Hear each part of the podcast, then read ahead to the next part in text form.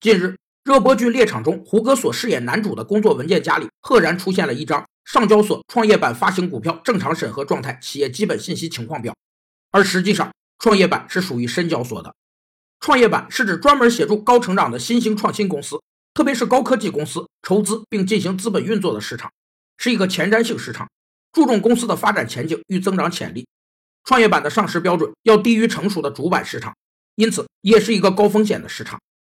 创业板有四个特点：一是以增长型公司为目标，上市条件较主板市场宽松；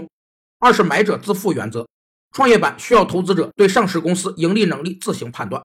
三是保荐人制度，对保荐人的专业资格和相关工作经验提出了更高要求；